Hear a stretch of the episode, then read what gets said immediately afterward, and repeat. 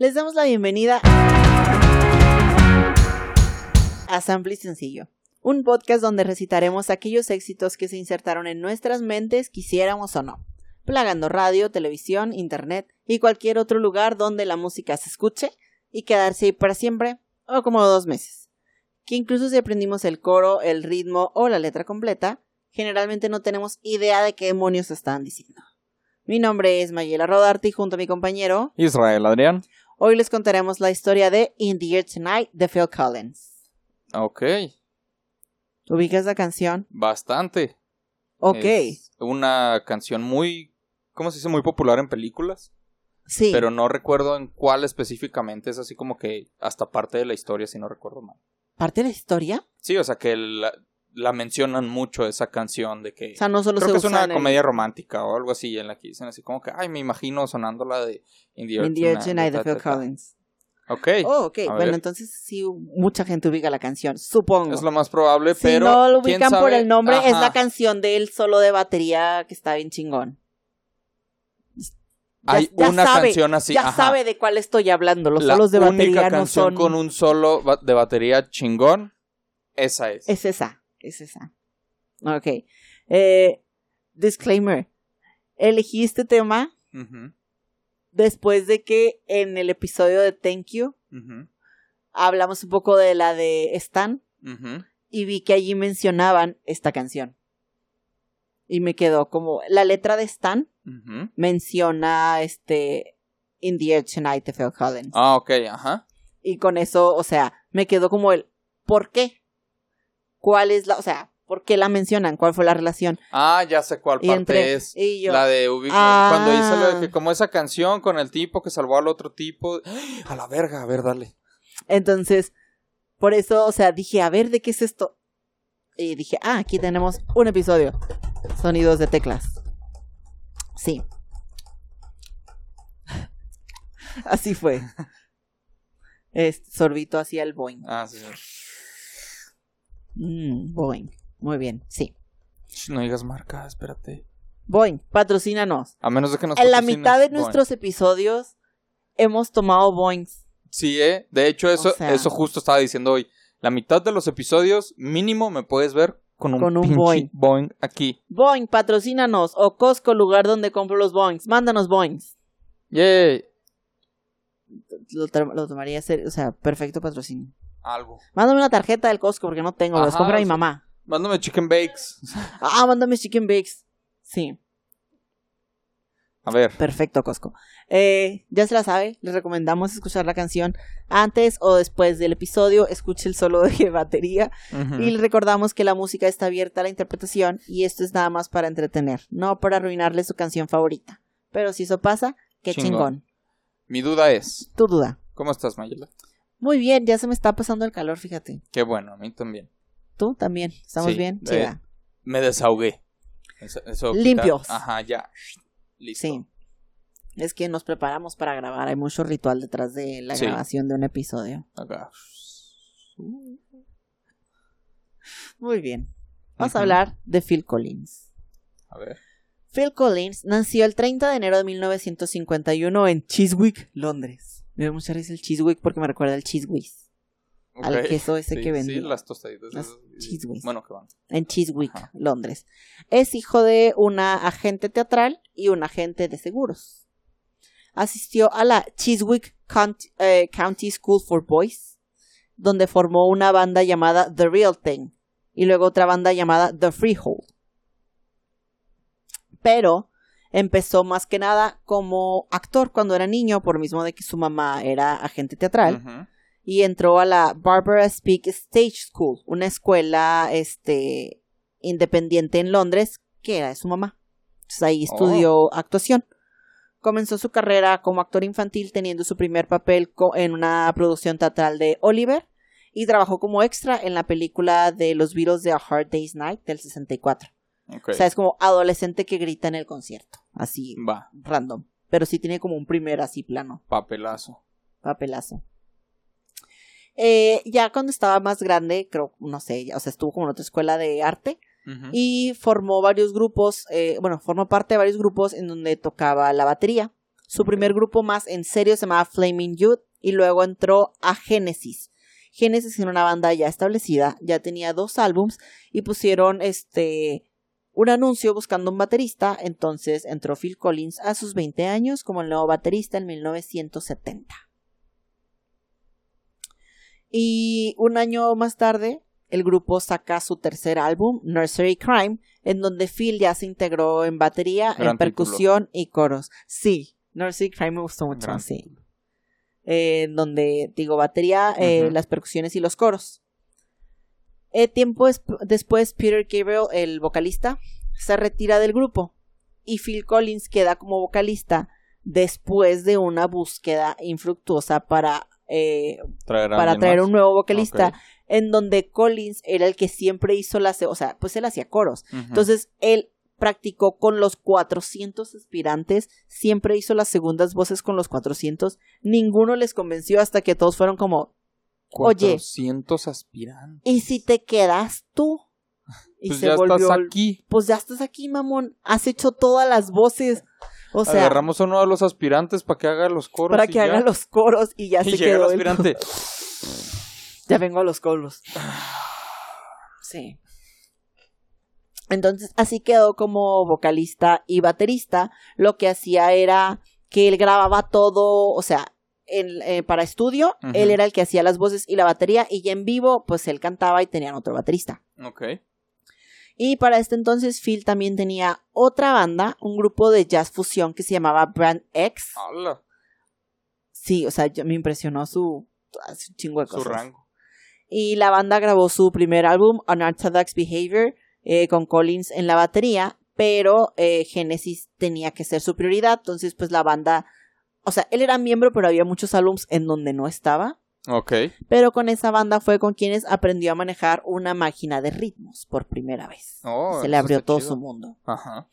En 1975 se casó con su novia, la canadiense Andrea Bertorelli, a la cual había conocido mientras tomaban clases de teatro juntos en la escuela de la mamá. Y en el 81, Phil decide intentar suerte en solitario, pero sin dejar Génesis. O sea, sigue siendo este vocalista y baterista, pero también lanzó un álbum en solitario llamado Face Value y primer sencillo de su primer álbum fue la canción In the Air Tonight. Ok, o sea, ya cuando se lanzó de solista, directo Sí, o sea, pues ya estaba establecido, ajá, o sea, Bueno, ya, ya sí. era conocido por Genesis, ya había, o sea, cuando Peter Gabriel se salió del grupo, él grabó muchas de las baterías de todas formas en sus discos. Ok. O sea, es músico, productor, o sea, es cantante, sí, este, esto ha estado muy metido como que en todos los aspectos. Perfecto. Entonces vámonos a la letra. A ver. Mencionaste ahorita que este te acordaste de la letra de la de Stan. Sí. Entonces, ¿tienes alguna idea de a lo que vamos? Pues no sabía que eso, no sabía que era esta canción, pero sí recuerdo lo que dice la letra de Stan, que dice como esa canción del tipo que salvó a ese otro tipo de ahogarse, algo así. Ok. Lo que menciona Stan en Ajá, la sí, eso es lo que menciona, que salvó a otro güey de ahogarse. Ujú. Muy bien. Entonces vamos a la letra de la canción. I can feel it coming in the air tonight, oh Lord. And I've been waiting for this moment all of my life, oh Lord. Can you feel it coming in the air tonight, oh Lord, oh Lord. Lo puedo sentir llegando en el aire esta noche, oh ¿Lo Dios. siente ahora, don Cangrejo? Estaba esperando terminar de leer eso para hacer eso mismo. Lo siente ahora, don Cangrejo. Eso es lo que dice la canción. Oh Dios. Sí. Oh Dios. Y he estado esperando por este momento toda mi vida. Oh Dios. Oh Dios. ¿Puedes sentirlo llegando en el aire esta noche, don Cangrejo? Oh Dios, Dios. oh Dios. Oh Dios. Entonces, algo está acercándose. Si han escuchado la canción, aparte de la parte de la batería, o sea, toda la canción tiene como una tonalidad acá como muy misteriosa, macabrosa, como... no sé, como tristona. Y el video también, o sea, es como close-up de su cara, blanco y negro, y el güey cantando. O sea, todo tiene una onda como una vibra muy, este, Estilo no surprises. sí. Y este, pues sí, o sea, tiene como una onda medio macabrosa. Hay algo que puedes sentir en el aire y hay algo que puedes sentir en la canción, que no es algo bueno por lo que te está como transmitiendo la, la música. La siguiente estrofa dice, Well, if you told me you were drowning, I would not lend a hand. I've seen your face before, my friend, but I don't know if you know who I am. Bueno, si me dijeras que te estás ahogando, yo no te tendería una mano. He visto tu cara antes, mi amigo, pero no sé si tú sabes quién soy yo. Jesús, Jesus, take the wheel. el Señor. El Señor. Oh Lord. Ah, sí, cierto, ajá.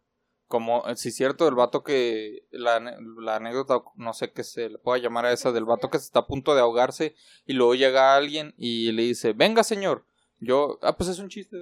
Ay, de Dios me salvará. Ajá, no. Dios me salvará, Dios me salvará. Y luego es como te mandé un Ajá, chingo te de mandé gente. tres pendejos que te querían ayudar y no Simón. quisiste a ninguno, no, pues chingate, Pues, ah, ya sí, cuando se muere.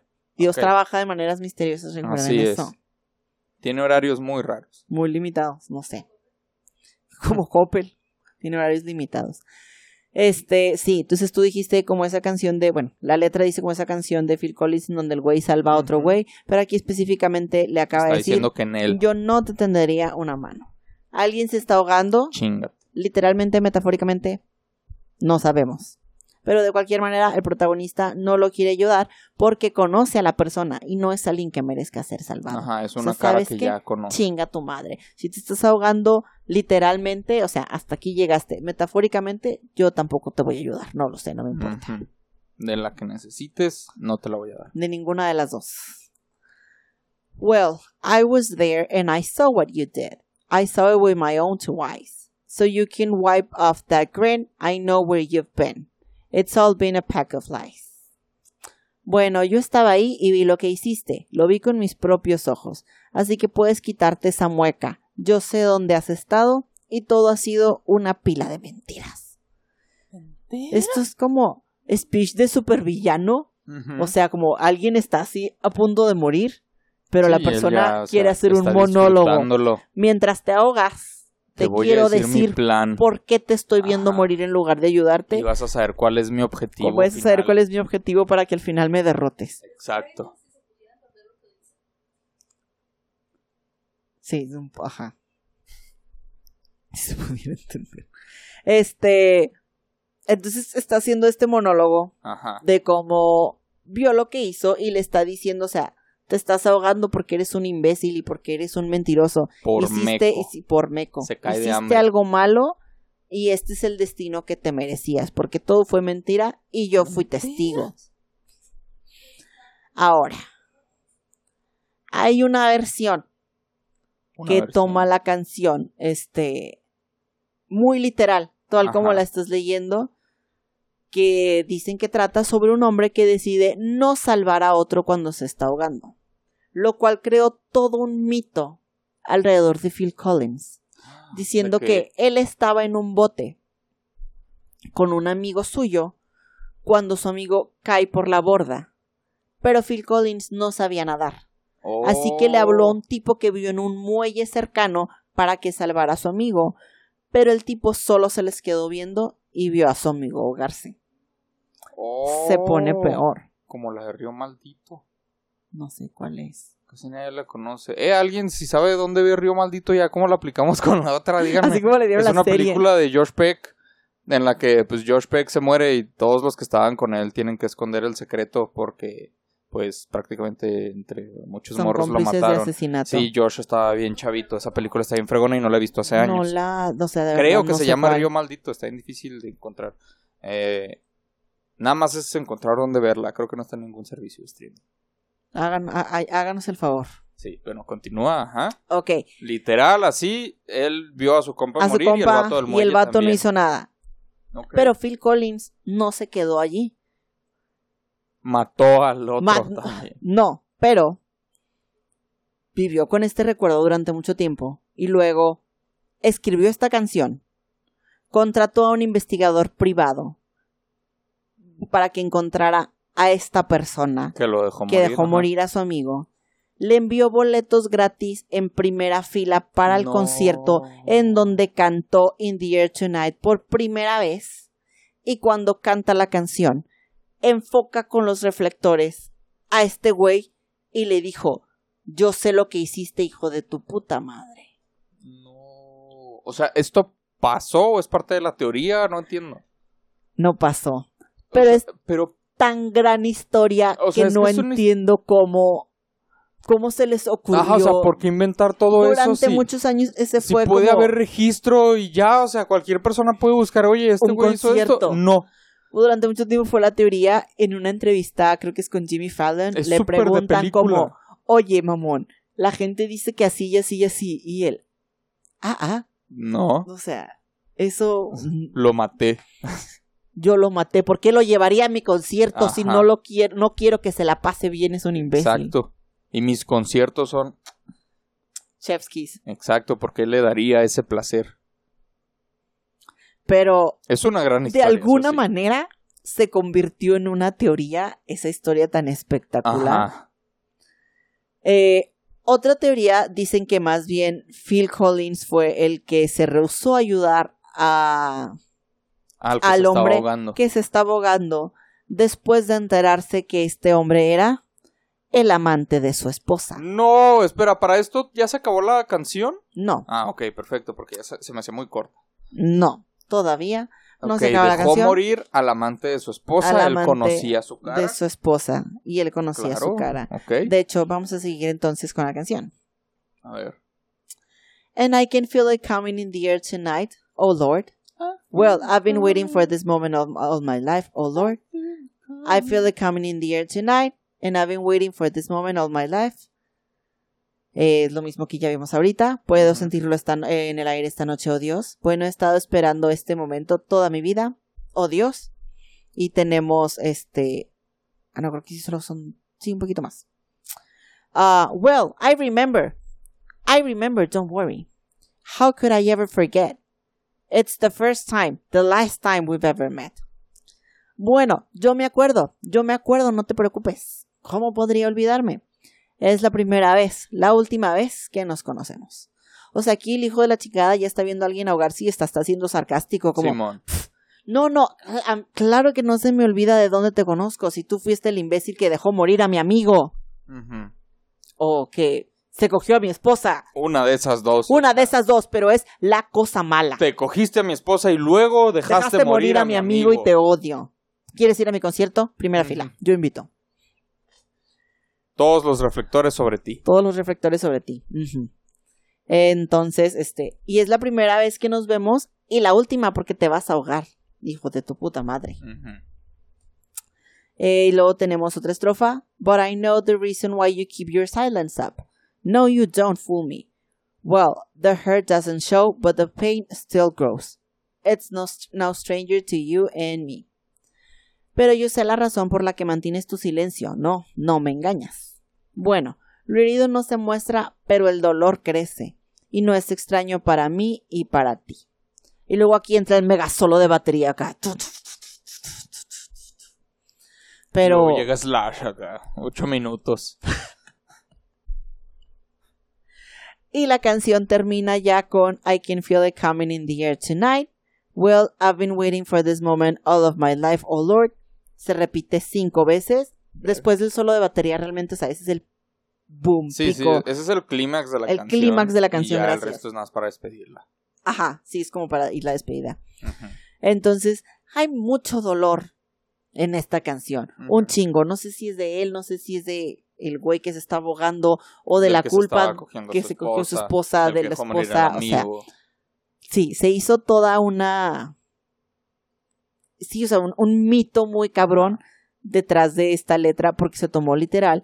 Motivo por el que en la letra de Stan lo Mm. mencionan como, ah, sí, el güey que salvó al amigo salvó. cuando se ahoga, porque es justo lo que pasa en el video de Stan. Ajá. Como Eminem tenía que ser esa persona que le tendiera la mano a Stan Para, para salvarlo. Pero igual que Phil Collins le dijo, ah, ah. Bueno, pero ya lo de Stan es aparte. Ok. O sea, entonces lo que está diciendo en Stan no es que haya pasado, sino estilo, o sea, es el que debía salvarla. Entonces yo creo que tal vez me acuerdo mal de la letra, simplemente está diciendo así como que, ah, debías Ajá, debías de haberme salvado Así y como tú. no lo hiciste. así tal tú vez. me debes salvar. Sí. Ok, ok, va. Pero ahora sí. Vamos entendiendo Stan poco a poco con otras no hemos hecho canciones. episodio de Stan, pero en dos episodios de Ajá, otras o sea, canciones ya lo desciframos. Contexto poco a poco. Ajá. Cuando hagamos el episodio de Mi Vito Fiu Fiu, Ahí vamos a ahí vamos a lo- terminar de de descifrarlo. Pero por fin la verdad directamente de Phil. Bueno, primero que nada, este, o sea, ¿te gusta la teoría del del ahogado? Del, del que lo dejó morir, sí, está bien vergas, pero pues claramente no. No es, es. que siento que es muy O sea, fácil pero de es una refutar. gran historia. Gran. O sea, si no fuese, o sea, si fuese una historia de, no sé, época de Mozart, arre, ¿sabes? No hay cómo refutarla. No hay como, ajá, No hay o sea, registro. no había videos. Ajá, no hay de donde digas, ah, Simón, o sea, y no, no le puedes preguntar, no hay. Entonces ahí estaría perfecto, pero aquí es como que, A ver, qué el gran concierto, historia, ojalá fuese verdad. Ojalá. Yo creo que Phil Collins es el que se está ahogando. Esa es Y- mi teoría. O sea, hipotéticamente. o metáfora, o, lea- me- o o sea, cualquiera de las dos. Cualquiera, de todas las maneras que puedan ser, yo creo que él es el que se está ahogando. Ok. Pues, Me voy por esa era. final answer. Así es, ya. ¿Puedo llamar a un amigo? Ok. Pues Phil Collins reveló en una entrevista que la canción trata sobre su divorcio con Andrea. Entonces, él se sentía que se estaba ahogando metafóricamente. A huevo, a huevo. Muy bien, has ganado mil dólares. Has ganado boletos en primera fila. Para que Phil Collins te mate en su concierto. A huevo. Eh, ya estoy aprendiendo algo después de un año de hacer esta madre. Ya empiezo. No, eso no es. O sea, ya. Ya, ya le sabemos. Era él. Nos tomó un año. A ver. Sí, la canción trata sobre su divorcio de Andrea Bertorelli después de que él prefiriera darle prioridad a estar de gira con Genesis en lugar de quedarse con ella y después de que ella comenzara un amorío con su pintor y decorador. Damn, si era verdad también. Entonces, También la parte del güey que se cogió a la esposa es verdad. Este, metafóricamente, Ajá. nadie se ahogó, literalmente, pero este, él se está ahogando, o sea, pues sí, Estaba abrumado. está abrumado, se está ahogando metafóricamente porque alguien le está poniendo... De hecho, antes de llegar a toda esta historia, cuando yo leí la letra de la canción, la vi hasta por un lado como Phil Collins hablando con el mismo Phil Collins. O sea, como, Phil Collins, ¿cómo te sientes? Phil Collins, ¿cómo estás? No lo sé, Phil Collins. No lo sé, Estoy- Phil Collins, ¿cómo estás? pensando Bien. mucho últimamente. Y tú, no sé, es que extraño a Andrea. Yo también, Phil Escríbele una canción, yo también Phil Collins la extraño. Deberíamos escribirle una canción, ¿no crees, Phil Collins? Es cierto, Phil Collins. Se me ocurrió un solo de batería bien vergas, Ah, aguántame. sí, sí. Llevo como Muy tres bien. años con este solo y no sé dónde ponerlo, Phil Collins. Yo tampoco, Phil Collins. Nos vemos en la siguiente sesión, Phil Collins. lo veo por un lado como, o sea, él escribió la canción hablándose a él mismo porque sí, ella le puso el cuerno, pero él dijo como, no, o sea, yo preferí darle prioridad a, a, a estar de gira y a estar con la banda y desentendí mis cosas, mi, mi matrimonio, entonces, o sea, es como, yo vi lo que hiciste, o sea, yo, yo sé lo que hiciste, yo, yo vi tu secreto, yo sé que te duele, entonces siento que es como Phil Collins del futuro hablándole al Phil Collins del pasado cuando decide irse de gira, que es como, yo vi cómo la cagaste todas esas veces, eres un imbécil. Esto es como una combinación de maps de Yeah, Yes y Ah. All the Small Things de Blink 182. Oh my god, sí es cierto. Eh, poco a poco se va armando todo. El. Todas las canciones tratan de lo mismo. Así es. Eso es lo Ahí que- eso es lo que significa poco a poco Llegamos a esa conclusión. Todo. Esa es la conclusión del podcast. no, hay, no hay canciones No originales. hay canciones originales, todo trata sobre lo mismo. En mi bebito Fiu es un amorío entre Ajá. este güey. Hay un amorío, así es. Ahí Todas las canciones todo. hablan de lo mismo, ya no hay canciones originales. Esa es la conclusión, se acaba el podcast. Ah, Sí, ya, se acabó. De hecho, bye. No podemos Ajá. hacer más. Hasta la próxima no va a haber. Ya llegamos al punto. Eso O era sea, todo lo que queríamos. Queríamos demostrar el punto de que Israel sí acaba con los podcasts. Entonces. no. Así es, vea mi otro podcast que ya se acabó. Ya se Quedó acabó. bien chida al final. Fue del Chavo del 8, vaya a verlo. Que fue de ellos. Vaya a ver todos los episodios. Hicimos 120, estuvieron bien chidos todos. Sobre todo los últimos 5, 6. Por ahí. Ah, sí, muy bien. Este, sí, ya ni sé en qué estaba. Ok. Ah, él mismo, este, describió que la canción salió de manera muy espontánea, que él no estaba seguro de qué trataba tal cual la canción, pero que la escribió en un momento de mucho enojo y de mucha frustración. Con él mismo es lo más curioso. Con él, sí, o sea, yo siento que fue como terapéutico para él. Eh, la canción fue el número 2 en la lista de singles en Inglaterra y número 19 en los Billboard Hot 100. Y ahora quiero hablar un poco del solo de batería. Ahora, disclaimer. Yo no sé ni vergas de música. O sea, en a pesar de que tengo un podcast que habla de canciones, claro que sí. Este, Yo nomás sé de letras. Sí, o sea, Así. no sé respecto a producción, Mira, esa es la instrumentos, o sea, no sé de esas cosas. Voy a leer esto con la mejor explicación que me sea posible. Textual. Y usted, no, sí lo medio a- Ah. A, Proceso. a como tú lo habrías entendido. Ajá, pero ya si usted me dijo, chamaca pendeja, lo que dijo no tiene nada de sentido. Adelante, ahí está la caja de comentarios. Adelante, coméntelo, en el corrija, YouTube, o en el YouTube, miénteme la madre. Fe de ratas, ahí va a estar. Óigame. Hasta, hasta destacamos si nos corrigen en algo. Pero corríjanos bien, porque en el de Sabina llegó un güey corrigiendo con un chingo de datos que eran falsos. Entonces, no, no, o sea, pero corrija bien. Y hasta destacamos su comentario. Pero explíquemelo con manzanitas también, porque le estoy diciendo, no sé. Sí, sí, o sea, porque si llegas así como que no, güey, es que mira, la circunferencia transversal de un saxofón, lo que nos explica es que, o sea, pues no, o sea, No, no, no, o sea, por favor. no, no Pero es. entonces, ¿cómo se logró este sonido tan característico en la batería? Ok. Phil Collins estaba una vez grabando la batería para un álbum de Peter Gabriel, el que era el vocalista de Genesis. Y supuestamente él no quería sonidos metálicos en el álbum y le dijo a Phil, deja tus platillos en la casa, vas a usar la pura batería. Y estaba también este, el productor en, o sea, en la cabina, o sea, está el espacio en donde están los músicos tocando, grabando, cantando Y está la cabina. la cabina. Entonces está el productor en la cabina y normalmente, o sea, lo han visto en videos, películas o lo que sea, el que está en la cabina, el productor le pica un botoncito y le habla al güey como, hey Phil, Simón. ¿qué pedo? Ok, también existe a la inversa, o sea, para que Phil le pueda hablar a los güeyes en la cabina, aparte obviamente de los instrumentos, pero para que escuche, o sea, para que, pues sí, para que pueda Para conversar, comunicarse. para comunicarse. Entonces, este, Phil estaba, pues, tocando Simón, y está el productor en la, en la cabina.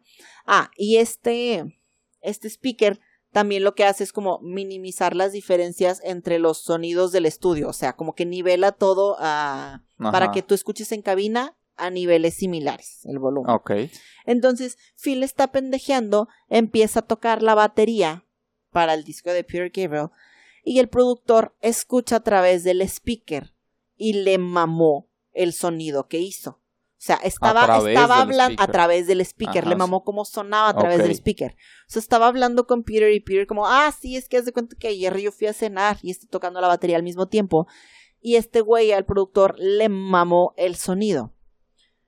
Porque lo que pasa es que la reverberación agregada a la batería era El cortada repentinamente antes de que haya como, o, o sea, de que decaiga naturalmente. Como que Oh, ok, de- pues sí, o sea, de que se fuera Sí, sí, diluyendo en de lugar alguna de manera. que se, ¿cómo se dice? Se desvanezca el sonido. Ándale, de que se desvanezca corta de putazo. Así. El resultado fue llamado reverberación cerrada, lo cual se convirtió en el sello característico eh, en, en la música de Phil Collins. O sea, él lo descubrió, podríamos decir. Bueno, el güey de la cabina lo ajá. descubrió. Sí. Así, esto es un nuevo concepto, reverberación cerrada. Yo lo inventé. Así, aquí Patente está, pendi- patente, patente pendiente, pendiente, Phil patente pendiente, eh, ahí está. De hecho, no estaba en el guion, pero le gustó tanto al productor que lo agregó. Que se quedó. Ajá. Pero había un problema. Eso no estaba hecho para grabarse. O sea, porque eso es nada más la conversación aquí. Los instrumentos están, o sea, hechos para, o sea, grabarse con toda la chingadera que esté ahí adentro. Entonces, como me explicaron muy técnicamente, lo que hicieron para grabar eso fue, lo pasaron por fierros.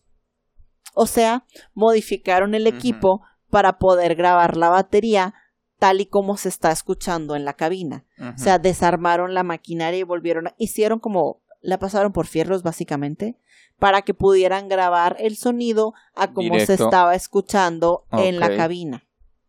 Y así fue como salió Bueno, el no, sonido tan característico de la batería de Phil Collins. Ala. ¿Ya aprendió algo usted? ¿O todo está mal? Ajá, o nos va a decir Me va a pendejos, decir, a no le pendejo, sabe. ¿qué vergas es? Usted me dice. Adelante, No sé. adelante, Yo pero, no sé de lo que estoy hablando y lo dije. pero que esté correcto, no más, no más, eso se le pide, porque luego llegan y dicen, no, güey, es que Sabina nació en Andorra y, y se mudó a Atlantis y... y Es no que yo fui al concierto en donde dijiste". Phil Collins le Ajá, puso el sea, reflector a la... Ajá, no, no, o sea, cosas que estén acá. Simón, gracias.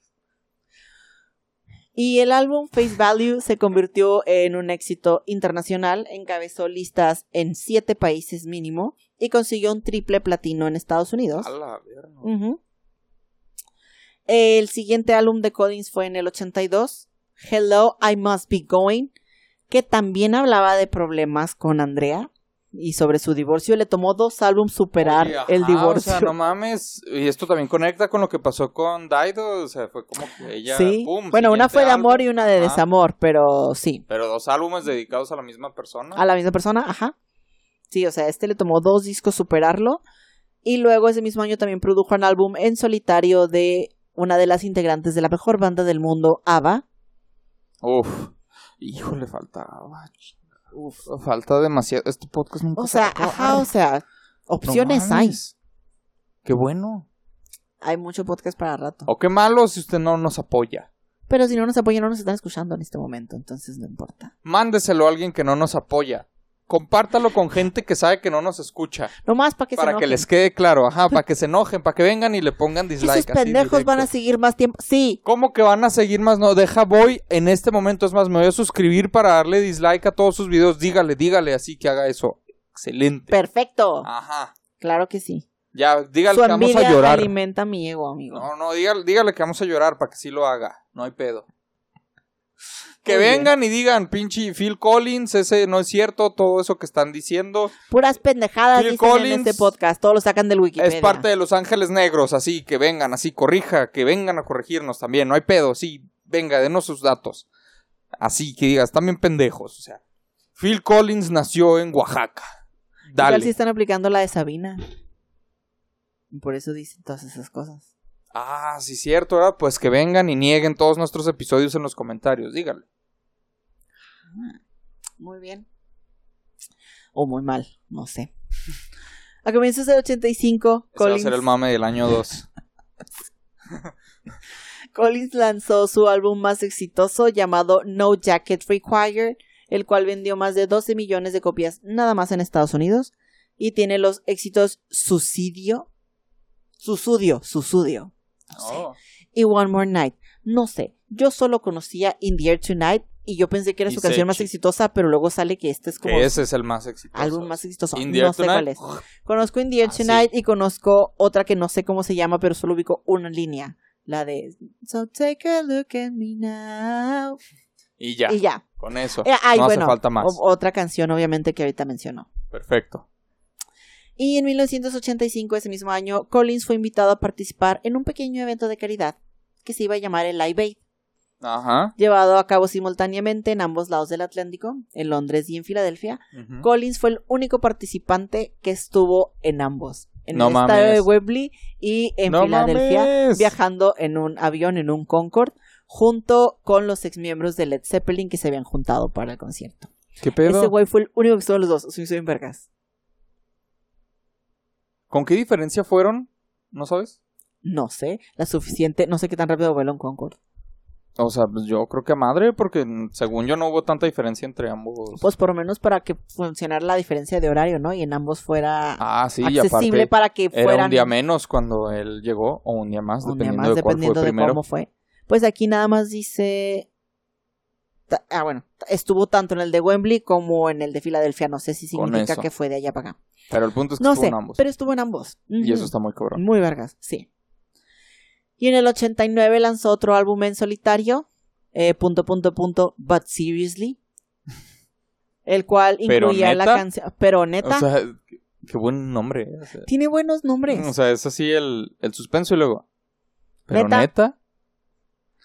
Eh, se tenía la canción Another Day in Paradise, el cual fue el número uno en las listas de Billboard. Ganó un premio Brit al mejor sencillo británico en los noventas y un Grammy en el 91 por mejor grabación del año. O sea, ese güey, te lo juro que, o sea, yo In the Air Tonight y aparentemente eso es como cualquier chingadera. Sí, en o sea, para comparación que- de toda la carrera Al de este momento güey. sí fue como que, oh, chingón. Y ya cinco años después era como que, ah, sí, yo hice eso. Ah, sí, una vez hice esa canción.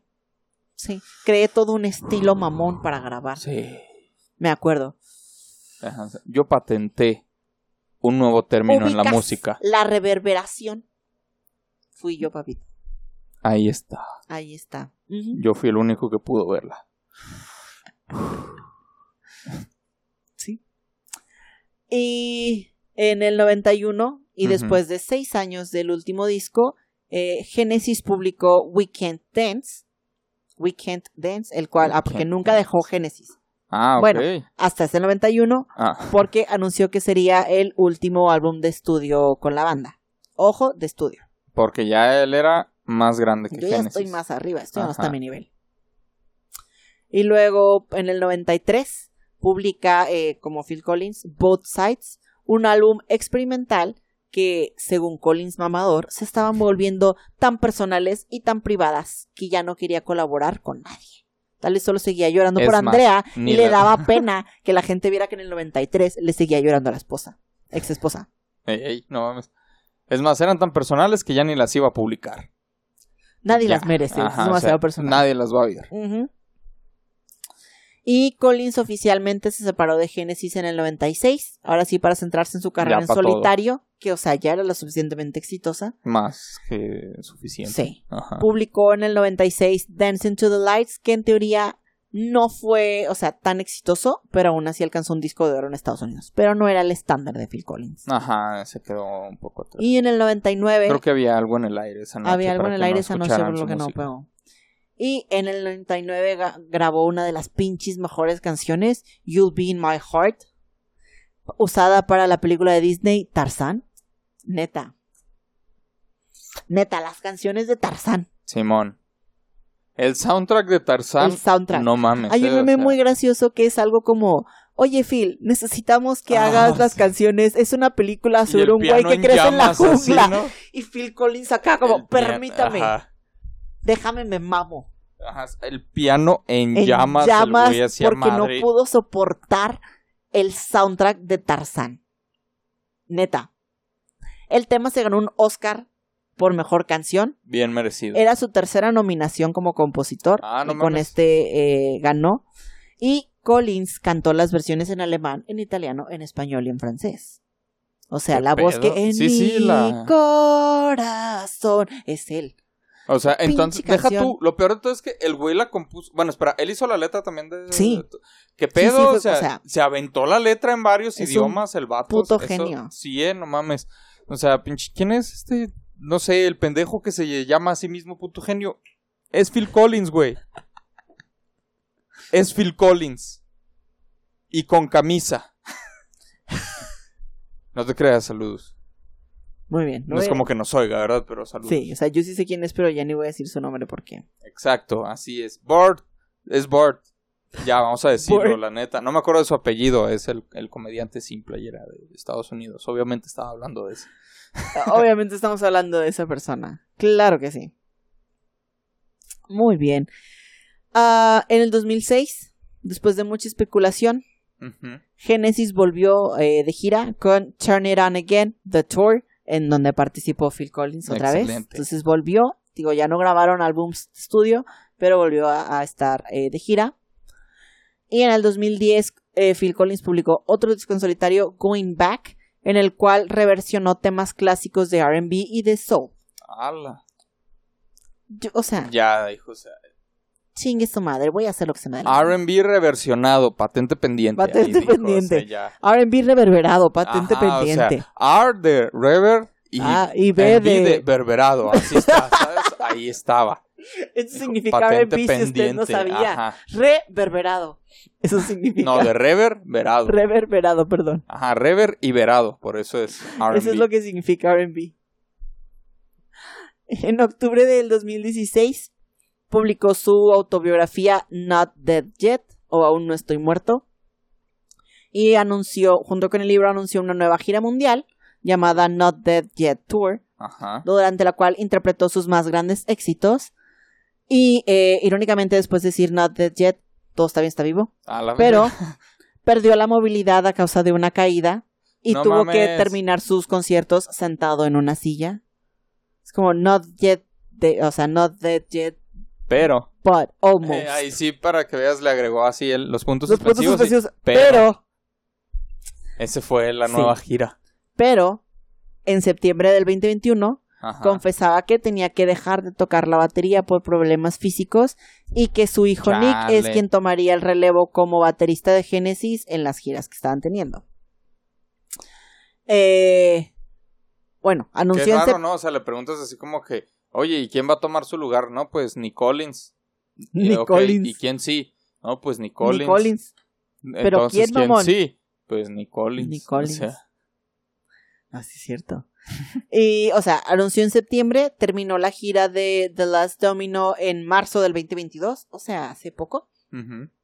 Y ahí fue cuando Collins anunció su retiro definitivo, siendo así el último concierto tanto de Genesis como este en general de su carrera, después de 50 años de trayectoria. Bien merecido ese retiro.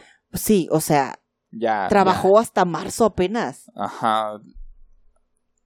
Y, o sea, y estaba haciendo música desde que estaba en bandas y, o sea, desde que tenía 15, 20 años. O sea, desde los Definitivamente 60, era lo 70 fue lo suyo. O sea, batería, cantar, voces, producir, componer.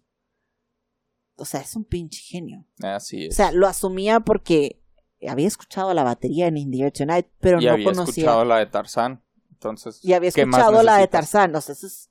Wow, el Con solo escuchar la de, de Tarzán, Tarzán. es como que. Ajá. Ah, cabrón. ¿Sabes? Ahí estamos. ¿Qué está Sí. pasando?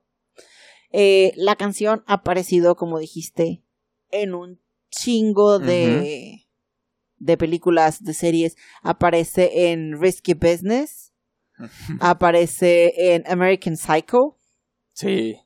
Ah, Ah. pues de hecho es la parte de donde está este vato así, ¿no? Así como que, ah, deberías escuchar, quién sabe qué, y está con los cassettes y Ah, el sí equipo de sonido, sí si no recuerdo mal, esa es la parte donde Ok, sí, pone- probablemente sea esa. Sale en The Hangover. Cuando están con Mike Tyson, Mike Tyson y Mike Tyson como que detiene toda la conversación porque es como cállense, ya va a sonar la Sí, sí, ya va a sonar esa parte. Híjole, qué ganas de ver esas películas. Y este, pues bueno, también se ha usado un chingo en televisión, ha estado en Charming, Criminal Minds, Fastlane, Fam- Family Guy, o sea, bueno, la referencian o la usan Sí, sí. muchísimas, muchísimas veces. Y algo más que quieras decir de Phil Collins, de In the ¿Qué? Air Tonight. Que creo que ya me acordé de en qué parte sale de Family Guy. Creo que es un uno de esos clips que hacen así para un chiste en el que Peter está Ah, ok, los tocando. montajes. Creo que, ajá, creo que ahí es donde hacen como que una parodia, una referencia. Y... sí, sí, es eso, está bien vergas porque está Peter así. Nada más, o sea, de la nada el vato aparece así con un piano y... tum, tum, tum, empieza así a tocar. O incluso tal vez sí fue con una batería, no recuerdo, pero sí. Y fuera de eso, no, bien merecido todo lo que ha recibido Phil Sí, Collins, ¿eh? excepto pues eh, la Que su caída. esposa le pusiera el cuerno, el cuerno, con el pintor pero oye, y la oye, caída. todo es por buenas razones, mira, o sea, todo pasa por una razón, Sí. ahí está. De no haber pasado eso, ¿qué tal si Phil Collins pues, ahí se quedaba Sigue con? Genesis y dice yo aquí Ajá. tocando la batería estoy bien. Sí, Ya no tendríamos la reverberación ahorita. Exacto, no existiría la reverberación. Ya no recuerdo cómo No, se y llamaba. Ni la de Tarzán, o sea, ya. Oh, no existiría el playlist de Tarzán. Exacto, entonces, y no o te sea, pases. Ah, reverberación cerrada. ándale, cerrada. Fue todo por un bien, Por el bien entonces, qué bueno. la Tenemos a Tarzán. No Así mames, es. lo voy a poner ahorita. Así es. Además, si no recuerdo mal, Phil Collins inventó la batería o alguna mamada así van a llegar a decir.